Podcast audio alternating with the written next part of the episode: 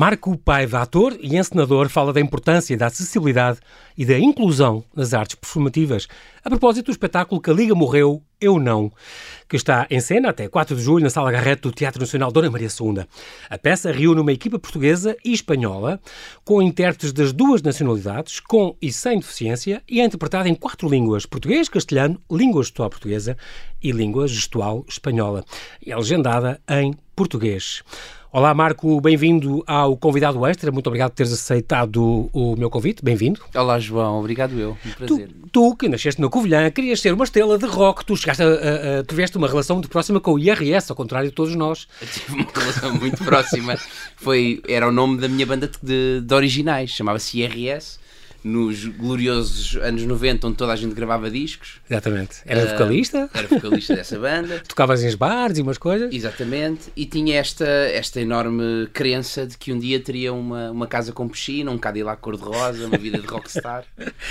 e, e, era a música. Chegaste a ir para o conservatório, é. chegaste a pensar em contrabaixo, mas um dia foste picado pelo mosquito do teatro e, e o teatro no teatro, como tu dizes, encontrei o meu verdadeiro espaço de diálogo e de reflexão. Uhum. E o teatro levou a melhor. E desde então estás ligado há, décadas. Há, não muitas, tu és novo, mas há uma série de anos estás ligado ao teatro e não quiseste outra coisa. Mas é um teatro, licenciaste em teatro, fizeste vários cursos de aperfeiçoamento, mas é um teatro muito especial, porque há 20 anos Uh, começaste logo, uh, foi há 20 anos que tu passaste para, para a Crinabel e era uma Cersei, onde já começaste a trabalhar uhum. na Crinabel Teatro, primeiro teatro, como assistente. Foi. Sim, foi, foi um acaso. Eu, na uhum. verdade, uh, no meio de muitos momentos da vida onde não tinha nada para fazer, uh, numa espécie de recomeço constante, uhum. fui de, de, caras ao teatro através do João Mota, o diretor do Teatro da Comuna. Da Comuna. Um, com quem aprendeste muito. Com quem aprendi muito. Eh, é alguém por quem eu tenho. trabalhaste com ele muito, e tudo. Sim, sim. Exatamente. Eu tenho um carinho imenso.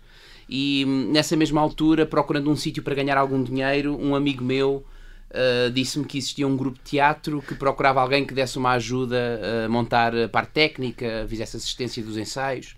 E eu fui a uma entrevista de trabalho, na altura com a dona Cristina Leon, que era a presidente da direção da, da Crinabel, e o Francisco Brás, que era o, o professor do, do projeto na altura e deparei-me com este grupo de teatro constituído por artistas com deficiência intelectual uhum. um, que de imediato me criaram Seduziu. um turbilhão de emoções. Uh, não propriamente pela linguagem teatral, mas essencialmente pela necessidade humana de utilizar o teatro como espaço de contar o que somos e aquilo que queremos do mundo aos outros. Já pensavas nessa altura que irias ser encenador? Era o que tu querias? Não, não queria de todo. Uh, nem sequer pensava que o teatro poderia ser a minha vida. Eu sempre fui muito, muito ligado à ideia de conversar com gente, de, de mudar de espaço. Eu, uhum uma das minhas profissões de sonho era ser taxista. Eu sempre tive esta ideia de ter um. um... Se fosse hoje era Uber, pá, eu, era um assim. Uber. Assim. Exatamente. De ter um carro onde entravam e saíam pessoas e onde eu conhecia gente, desenvolvia conversas.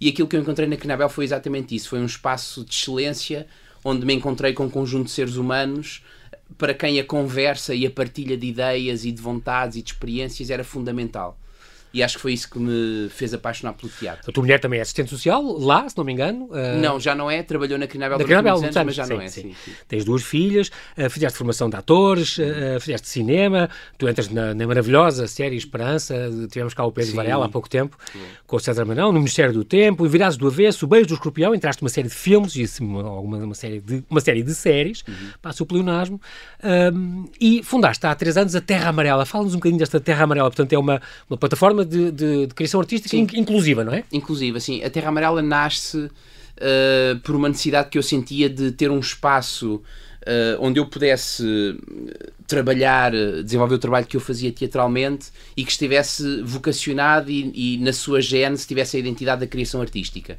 A Crinabel é uma CERCI, portanto é um, uhum. é um centro de atividades ocupacionais e uma das questões que sempre me foi uh, assaltando foi o não conseguir pegar naqueles artistas por quem eu tinha tanta admiração e com quem eu trabalhava há tanto tempo e transferi-los para um, para um circuito mais profissional.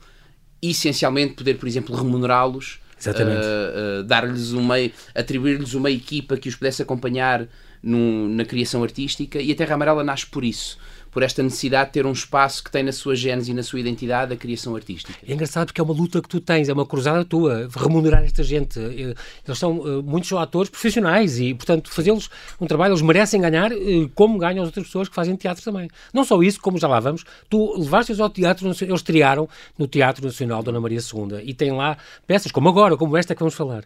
Mas é engraçado, tu costumas dizer, o meu trabalho não é de, na área da ciência, é sempre na área artística é isso que, que, que, te importas. Agora, o teu suporte, quem tu levas, é que são pessoas com, deficiência ou sem, neste caso português ou espanhóis, Sim. em várias línguas, e, e, e, consegues construir um espetáculo uh, uh, com base nisso. Vocês fazem o quê? Duas, três criações? Uh, a Terra Amarela, neste momento, já faz duas ano? criações por ano.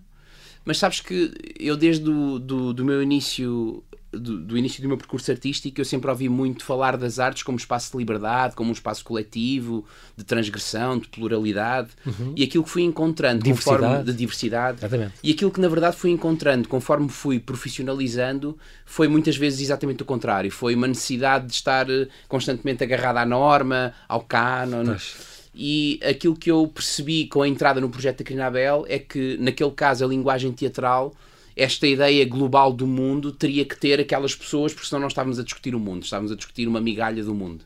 Exatamente. E portanto, para mim, não faz sentido quando o movimento artístico é um movimento sobre um coletivo que ocupa um espaço coletivo, que é este mundo que nós tantas vezes evocamos, uhum. que parte desse mundo não exista nas histórias, não exista nos palcos, não Exatamente. exista no pensamento. Porque, no fundo, há muita gente assim e com deficiências de um tipo ou de outro, intelectual ou físico, ou o que seja, e tu dizes, e, e neste espetáculo que vamos falar, tens exatamente isso: tens surdos, tens, tens, tens Trissoma 21, Trissomia 21, Sim. tens pessoas que, que, que, já foram, que já perderam a sua carreira há que tempos e que uhum. regressam e que é um reencontrar uma, uma nova epifania.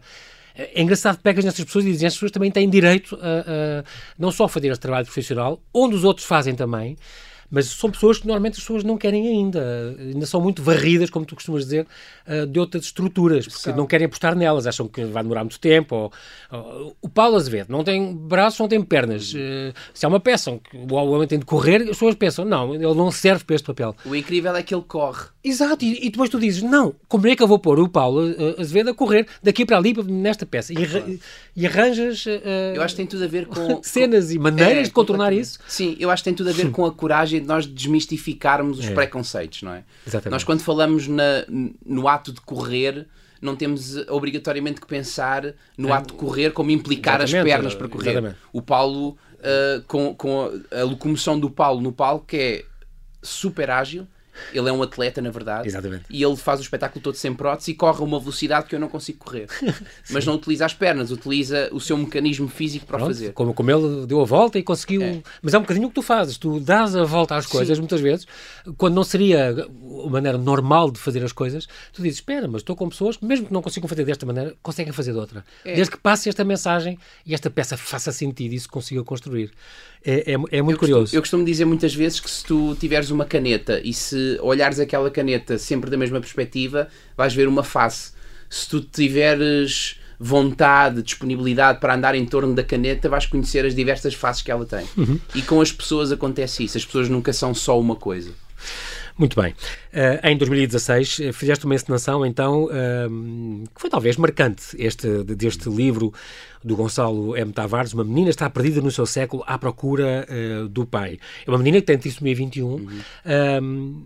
e que foi uma coprodução com o Teatro Nacional e aqui foi, para mim, foi um, um grande passo que vocês deram. Sim, foi. Um, a Crinabel, não sendo uma estrutura artística, de repente estava a coproduzir com a maior estrutura artística Sim. do país.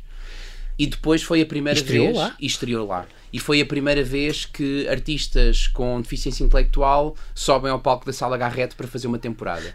E isto tem uma força enorme na forma como o público olha para o trabalho que nós fazemos e ao mesmo tempo um, as pessoas que também têm deficiência intelectual percebem que aquele espaço que de certa maneira é tão sagrado e tão reservado até àquela altura a determinado tipo de conceito teatral Exatamente. se abre à norma. à norma se abre para que passe a ser também um espaço onde eu posso estar onde Exatamente. eu me sinto torna-se torna inclusivo Exatamente. É, é tudo o que tu queres é tudo o que eu quero, e aí, e aí conseguiste, e foi, foi um, conseguiste, e muito bem. Não só, se fizermos só esta curiosidade, Terra Amarela, porquê este nome? Muito simples. Terra porque é um espaço coletivo, amarelo é, é a minha cor preferida. E Tão simples como isso. tão simples quanto isso. Sim. Muito bem. É engraçado porque quando vocês fazem eh, castings têm que anunciar que é para, para artistas com e sem eh, deficiência. Porque se não disserem isso, os, os que têm deficiência não, não parecem sequer. Acham que é- Claro. são para atores, entre aspas, normais e, portanto, nem Claro. sequer vêm. Portanto, vocês fazem questão de... de, de- de- É quase sublinhar uma discriminação positiva, ou seja, Exatamente. eh, os artistas com deficiência foram completamente arredados eh, do circuito profissional. Portanto, se eles se inscrevessem numa audição que pede eh, atores ou atrizes, eh, eles, na maior parte dos casos, quando se inscreviam, eram imediatamente postos de lado porque tinham uma deficiência, não é? Muito bem. Marco, nós temos que fazer aqui um brevíssimo intervalo e já voltamos à conversa. Até já.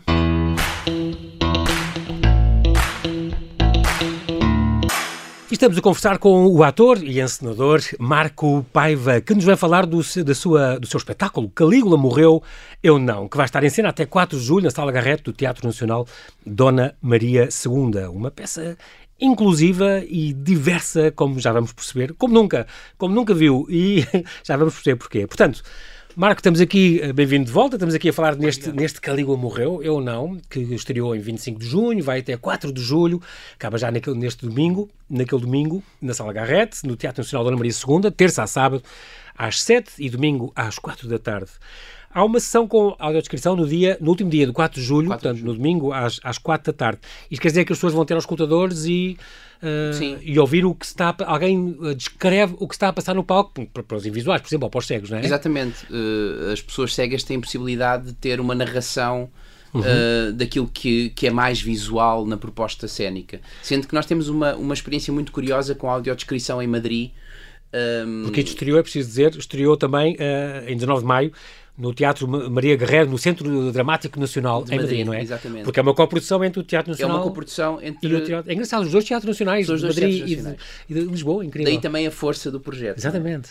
Mas lá, fizeram uma coisa curiosa em Madrid, estavas Sim, a contar. eh, não foi desta, nesta, nesta digressão do, do Calígula, foi noutro espetáculo que levei a Madrid. Uhum. Percebemos que eh, as pessoas com mais idade, que tinham mais problemas de audição, Uhum. recorriam ao, à audiodescrição para poder avançar no, no, no, no, no público, nas cadeiras do público e ficar mais perto do palco. Ah, ok. eh, para poder ver melhor e assim com, com, com a ajuda, com, o a apoio, ajuda com, com a muleta da da audiodescrição. audiodescrição manter eh, a, a relação sonora com o espetáculo. É engraçado também porque no- nos teus, eh, ainda voltando só um nadinho atrás, eh, de- de- desde que estás na, na Querida Abel, teatro também, como, como encenador, ehm, depois em 2008 tornaste co- coordenador artístico, se não me engano. Fizeram, por, por exemplo, o Velho da Horta, de- com, a- em, em colaboração com o Malaposta, um texto do Gil Vicente. Sim, foi a minha primeira encenação. Isto em na 2005. Quinabel, na verdade. Depois a Metamorfose do Kafka em, no ano seguinte, em 2006, e fizeram, por exemplo, do Ionesco, a Eugênia Ionesco, a cantora careca, em 2013, e depois repetiram em 2014, aqui com o apoio da, da Comuna. Sim. Ahm, então agora, com, com, esta, com esta peça de, do Calígula, Calígula morreu, eu não. Portanto, isto é um texto ah, inspirado em Albert Camus, ah, do Calígula que, que, que ele escreveu, e que ahm, a Cláudia Sedó ah, ah, fez a dramaturgia, adaptou. É engraçado porque ela escreveu, da ideia que ela escreveu com base no teu no elenco que tu lhe apresentaste. Sim, na verdade a Cláudia hum, escreve um novo texto inspirado no Calígula do Camus. Ok. Hum, e escreve focado, focada, claro, naquele elenco, naquilo que são. Pois ela conheceu-os, ela falou ela com eles. conheceu-os, portanto foi, foi, foi se um apropriando Sim, ok. da, da identidade de cada uma daquelas pessoas e daquilo que também, que também as, as movia em estar no teatro.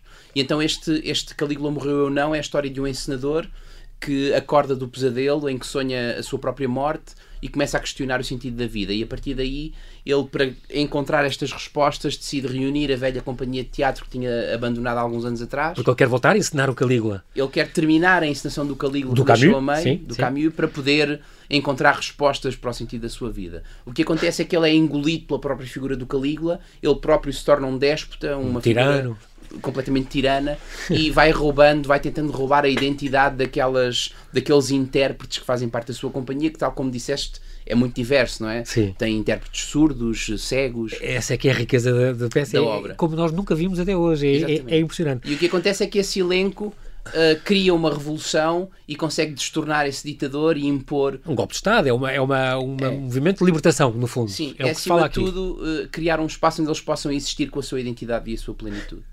É impressionante porque aqui é tudo a dobrar, uh, o talento também, mas sobretudo esta dualidade, os dois teatros nacionais são dois países, porque há espanhóis e há portugueses, uh, as duas línguas, o português e castelhano, e duas línguas gestuais, a língua gestual portuguesa e a língua de signos uhum. uh, castelhana. É, é, engraçado. Esta necessidade de libertação é, é, um espetáculo de várias camadas, porque eles, no fundo, eles, estes teus atores fazem de, deles próprios fazem de atores na encenação do Calígula e fazem de atores na ideia que o encenador quer que eles façam. E, portanto, têm os três papéis juntos da mesma pessoa, mas dão conta do, do recado. É uma, é uma equipa incrível e, e, e e muito diferente, portanto, mas ao mesmo tempo faz-nos pensar todo este, este tema, este disputismo que, que, que assistimos em, em, em, várias formas, um, faz-nos pensar também nas maneiras de erradicar com mas isto, Marco, leva-nos muito a esta questão atual da, da, das direitas que estão a surgir muito.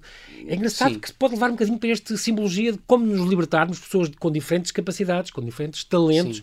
com mais dificuldades que outras, mas libertar destas ideias que estão a aparecer agora cada vez mais, Sim, da, esta, destes é, populismos. E estas... Na verdade.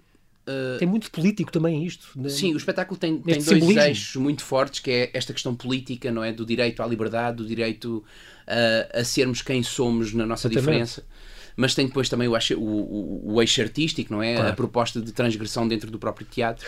Mas na verdade há, há, há um, um, tema que, foi, que, esteve sempre muito em cima da mesa durante a criação do espetáculo, que foi esta ideia de ciclicidade. Este Calígula, este, estas direitas radicais, este despotismo não são de hoje, são da história do mundo. Nós vamos vivendo momentos em que uh, todos estes movimentos vão reaparecendo. Uh, e aquilo que nós tentamos fazer com o nosso trabalho. A história repete-se. A história repete-se. E aquilo que nós vamos tentando fazer é mantendo as pessoas acordadas, atentas. Exato. Olhem, isto está outra vez a surgir. Isto está outra vez a surgir. E não é novo. É algo que se vai repetindo e que já trouxe consequências. E a gente não aprende, com, não, não aprendemos com a história? Acho Marco? que não. Acho que a humanidade, de uma maneira geral, não consegue aprender com a história. Esquece rapidamente rapidamente se, se, consegue alienar do que está a acontecer em prol de um bem mais imediato e isso vai nos engolindo, não é? De certa maneira, vai, vai, vai destruindo aquilo que pouco a pouco vamos tentando estruturar nestas temáticas da diversidade, por exemplo, e do acesso. E o nosso trabalho é manter as pessoas de alguma maneira atentas, que estas pessoas que ali estão em cena um, são uma parte do mundo e, tal como qualquer outra gente que ocupa o espaço coletivo, uh, têm direito à sua expressão artística, ao seu pensamento, claro. ao seu questionamento. A diversidade é o caminho, disseste uma vez, talvez único para combater a tirania e construir a liberdade? Acho que sim, acho que temos que fazer um esforço grande ainda para nos entendermos uns aos outros, para percebermos que não podemos passar a vida toda a ver-nos ao espelho, não é? Que é importante pôr o espelho de lado, olhar em torno e sentar-nos para conversar. Acolher o outro. Acolher o outro. Na sua diferença. Sim, ter, ter a generosidade de aprender uh, com quem está à nossa volta, não é? De, de absorver o mundo também por outros olhares. E às vezes passamos uh, tempo demais a tentar forçar uma ideia própria sobre alguma coisa sem criarmos um espaço de reflexão, escuta, partilha e percebermos escuta, que. Escuta, é muito importante a escuta é fundamental. E nós fechamos muitas vezes, não queremos saber. Não queremos saber. Uh... tu disseste uma vez também, uh, compreender o outro implica olhar à volta e desmontar a ideia de conforto. Estar com o outro, porque não, não porque me satisfaz, mas porque me faz pensar como é que podemos coexistir com as nossas diferenças. Uhum. E aqui está a chave, uh, Marco. Porquê é que isto não avança? Porquê é que isto não anda? Acho que há, que há uma falta de coragem grande, por vezes, individual, de nos pormos em causa, não é? Nós quando iniciamos amizades não sabemos o que é que está do outro lado, Sim. não é? Nós quando começamos uma amizade temos uma cara, temos algumas histórias que nos vão chegando e as amizades, os amores aprofundam-se com o tempo, com essa ideia dessa tal escuta, não é? De, do, do, da disponibilidade que vamos tendo para o outro. E a vida vai nos engolindo, o tempo é cada vez mais rápido e essa escuta, esse tempo é-nos roubado. Então, nós, em detrimento de de uma satisfação mais imediata, uh, preferimos não, não nos sentar a conversar. É, não, preferimos não sair da nossa zona de conforto. Não sair da zona de conforto, é isso. É engraçado porque, porque este espetáculo, a ideia que eu tenho, a, a, marca, é que tira-nos o tapete assistir. Imagina o que é tu sentares numa, num, numa cadeira de, de, de, teatro para assistir a uma cena entre dois artistas surdos que não expressam uma palavra. É impressionante. E portanto, tu tens que. Eu costumo dizer que isto é um espetáculo para ver de pé. E tens o, o Paulo Azevedo não tem pernas, tens o André Ferreira que é surdo. O André Ferreira que nunca que estreou aqui, ele nunca, estava cheio de medo, não era? Não, nunca tinha pisado um palco e não é um palco qualquer, ele está no Teatro Sim. Nacional da Ana Maria II. E de repente tiveste que construir também cada um, tiveste um trabalho insano com cada um, muitas vezes, para mostrar, para tirar o melhor deles próprios. Sim, acho O acho... André foi a estreia, quer dizer, o André... e que estreia, não é? É, o André foi a estreia no teatro, mas o André tem uma relação muito próxima com o Teatro Nacional da Ana Maria II. Ele começou a ir ao ah. teatro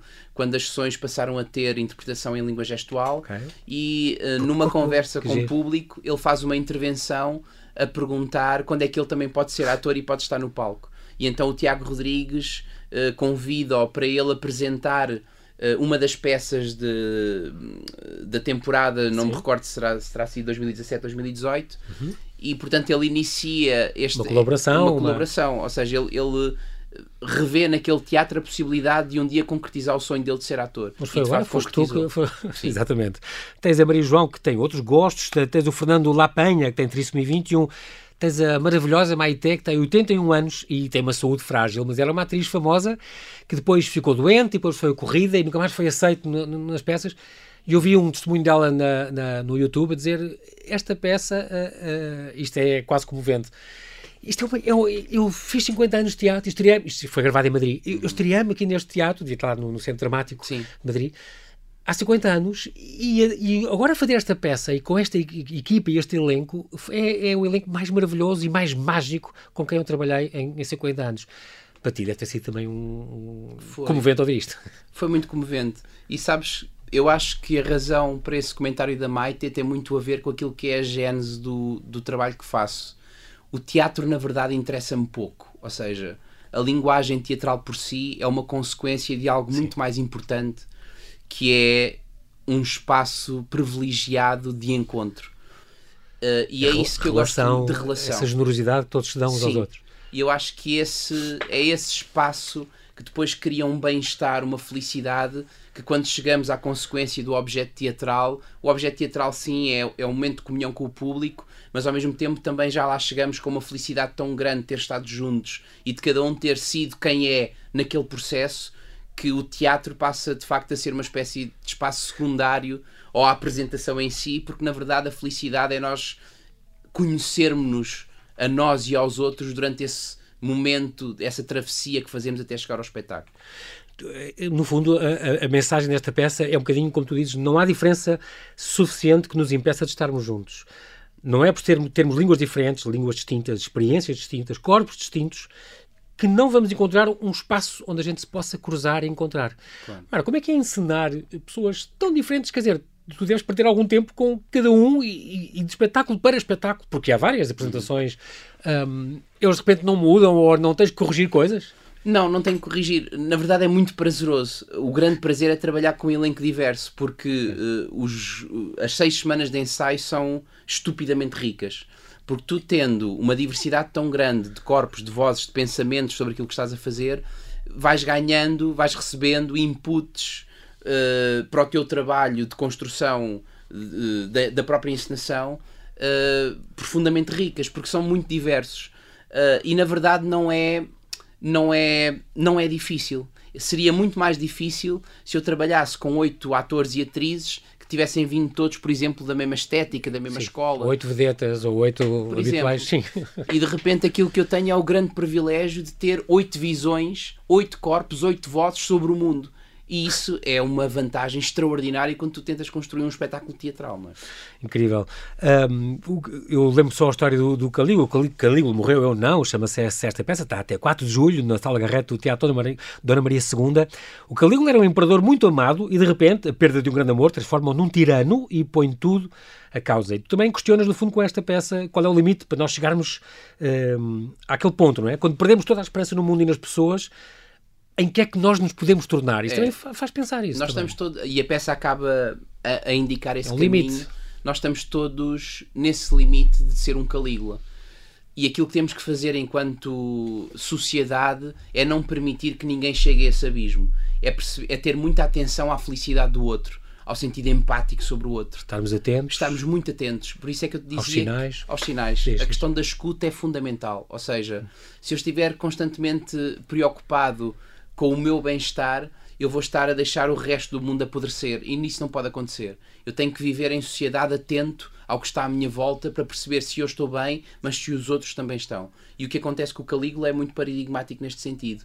Ele é um, um imperador profundamente amado e a partir do momento em que tem um, um, um desgosto, desgosto tremendo uhum. que o leva a uma desesperança profunda, há um clique. Há um uma... clique. Ele deixa de. Para ele nada faz sentido, a vida não faz sentido. Passa, passa a um tirano psicopata, uma coisa claro. Incrível. Uh, este, este teatro, esta, esta peça, um, com este elenco, através de, de, desta peça, eles encontram também um grande espaço de felicidade, de felicidade, e de expressão, que é muito importante. Eles não têm muitos palcos, digamos assim, uhum. palcos também no sentido mais abrangente, onde se expor e onde falar e onde, e onde debater, onde comungar. E, e tu deste-lhes, no fundo, este, este espaço. Sim. Uh, a questão da representatividade, da representatividade é fundamental uhum. no trabalho que nós fazemos. Ou seja, uh, nós não podemos passar a vida a falar pelos outros e um dos trabalhos que a Terra Amarela faz é trabalhar para que existam espaços onde cada uma das Eles pessoas que trabalha connosco tenha o seu espaço de voz. Tanto que o nosso trabalho, o nosso próximo triênio vai ser vocacionado, vai, vai estar muito ligado à questão do empoderamento dos artistas com deficiência, para que uh, no último ano deste triênio nós possamos ter uh, obras artísticas criadas, dirigidas por artistas com deficiência e já não tenha que ser eu a dirigir os atores, ou seja, que eles não uhum. sejam só intérpretes, sejam criadores, o pensamento deles esteja em cena. E então é fundamental este lugar de fala, este lugar de eu estou aqui, sou eu, com a minha voz a falar uh, sobre aquilo que me incomoda sobre aquilo que, que, para mim é pertinente. É muito curioso, tu dizes que quando, quando a do trabalho com, com pessoas diferentes, tu dizes quando eu começo a trabalhar com os atores e atrizes, imagino-os sempre como instrumentos musicais. E então a primeira fase do trabalho é, é perceber eh, como é que eles tocam, que som é que eles têm, como é que eu posso conjugar isso e, e, e muito bem. Mas como é que é, Marco? Há, há peças que, que, se calhar não davam para, para este elenco. Tens de procurar alguma peça que dê ou achas que tudo se pode adaptar e tudo se pode fazer acho que tu, acho que tudo cria linguagem, tudo cria comunicação. Se pensarmos nas obras do John Cage, para os músicos mais eruditos, aquilo era tão disfuncional que não Exatamente. fazia qualquer tipo de sentido, mas na verdade é que aquilo produzia som, era música. Exatamente. E portanto, o, o, prazer é de facto perceber como é que cada corpo mexe, como é que cada voz tem expressão e a partir daí construir uma ideia coletiva com toda essa diversidade de sons, não é? Com essa paleta diversa de cores. É, é, uma, é uma, um trabalho que tu tens a propósito, por exemplo, dos castings, quando, foi em, quando fizeram em Portugal, houve quase 500 candidaturas e só 12 deficientes é que, portanto, é um, um, um, para 40. É. Mas quando foi em Espanha, houve quase 200 e 50, quase um quarto, 50 eram deficientes. Sim. Quer dizer, cá ainda não estamos muito despertos uh, a esse nível. Uh, ainda há muitos atores ainda deficientes que acham que não têm lugar e é, e é, um, e é um meio vedado a eles. Ainda, porque tu ainda tens um, uma questão para resolver antes, que é a questão da qualificação, não é? Tu precisas de preparar as Sim. As artísticas e não só, para, para preparar estes artistas para trabalhar. Mesmo que haja a vontade da comunicação, se não há uma escola que te, que te dê as bases, uh, tu não consegues fazer uh, percurso, não, é? não consegues. E depois claro. ainda estamos numa fase onde todas estas linguagens, uh, na verdade, estão a começar a emergir. no Centro Dramático Nacional, eu acho que a grande evolução que houve foi porque este trabalho é uma consequência de um trabalho anterior que iniciou em 2012 com um festival específico chamado Uma Mirada Diferente, uhum. que o primeiro, a primeira medida que o festival tinha em 2012 era ter uma data de fim em 2019, porque a partir de 2019 os diretores do festival, o Miguel Cuerdo e a Inês Enciso, queriam ver estes artistas e estas obras programadas no, na programação regular do Centro Dramático Nacional. Então o que eles fizeram de 2012 a 2019 foi preparar públicos, preparar artistas, eh, criar ateliês de formação, eh, criar redes de circulação europeia e, portanto, quando nós lá chegámos para fazer um casting, havia muito mais artistas que já trabalhavam há mais tempo, Sim. Que tinham currículos muito bem estruturados, experiência. Já tinham as bases é, lançadas, as bases. no fundo, e este, mas por exemplo, estes anos de escolas que tu dizes que faltam, mas por exemplo, a Crinabel nisso foi, foi uma, já há 20 e tal anos, 30, 35 anos, aliás, que, que, que ele existe, e que já, estão, já existe esta também unidade, da Crinabel Teatro, é também uma escola, também para estes miúdos, e portanto, Sim. de certa maneira, vai preparando, e é, é, é preciso mais coisas deste género, vai. mais ações. A questão é que estas, eh, estas organizações do terceiro setor estão muito vinculadas a uma forma de funcionar Uh, ligada à ocupação, ou seja, a Crinabel Pois. funciona com- como centros de atividades ocupacionais. Sim. O grupo Crinabel Teatro foi um- uma ilha no Oásis, não é? Uma lança em África. É, porque eh, foi um projeto que conseguiu ir aguentando hum, e sobrevivendo a uma lógica do terceiro setor Uhum. que não é propriamente. não se consegue relacionar com aquilo que é a exigência do- da formação artística e depois da profissionalização. Falas na acessibilidade, a acessibilidade que esta peça também nos fala disso. Acessibilidade não quer dizer necessariamente rampas, mas quer dizer também acessibilidade intelectual, que, que, é, que é muito importante. E tem um grande painel de legendas, que também está legendado, ah, mas que tem uma função importante. Está, é grande e está, está abaixo para o- os surdos poderem estar a, a- a- a não, não perderem a cena enquanto estão a ler. É, é tudo pensado ao pormenor isso é muito bom. Marco, nós não temos tempo para mais, mas quero-te agradecer muito esta tua, esta tua disponibilidade em teres vindo aqui ao Observador. Obrigado, eu, Fica aqui este convite até 4 de julho. Não perca na Sala Garrete, no Teatro Nacional Dona Maria II, de terça a sábado, às 7 horas, e também domingo, às, às 4 da tarde. Este Calígula morreu, eu não, com encenação de ator, do ator e encenador eh, Marco Paiva.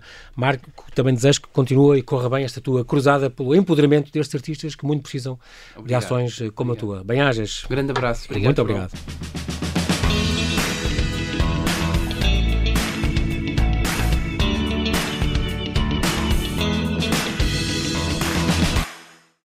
Obrigada por ter ouvido este podcast. Se gostou, pode subscrevê-lo, pode partilhá-lo e também pode ouvir a Rádio Observador online em 98.7 em Lisboa e em 98.4 no Porto.